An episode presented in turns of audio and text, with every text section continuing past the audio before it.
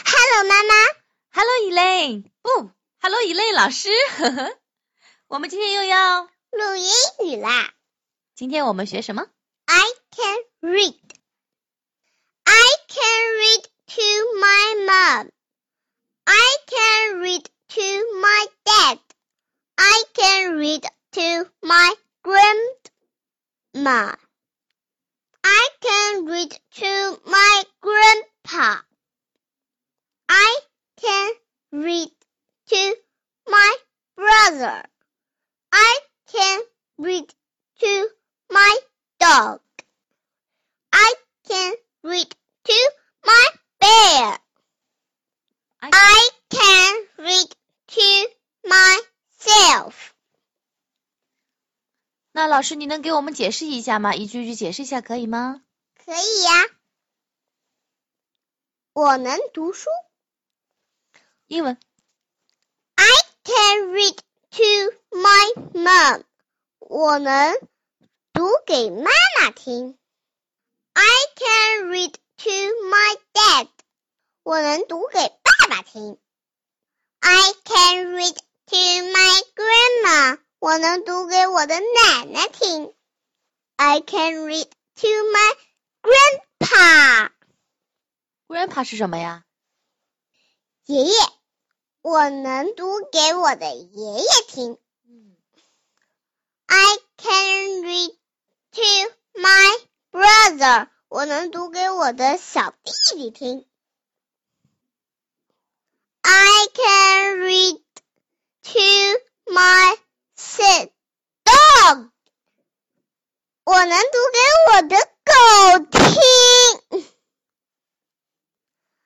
I can read to my bear。我能读给我的熊听。I can read to myself. 我能读给自己听。哈哈，我发现了，这里这里每一句话都是 I can read 是吗？就是听的人不一样，对不对啊？没错，嗯，像前面那个 mom and dad 就不用说了，我们都知道的。这里还有 grandma，grandma 就是奶奶，那外婆是不是 grandma？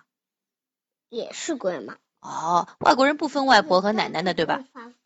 那个 grandpa 呢？grandpa 是什么啊？爷爷是吗？对。哦，外公是不是啊？也是啊、那 brother 是什么呀？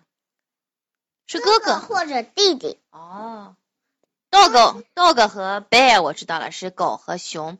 最后呢是 myself myself 是什么呢？就是自啊，好的，我明白了。那我跟你读一遍吧，好吗 I can read.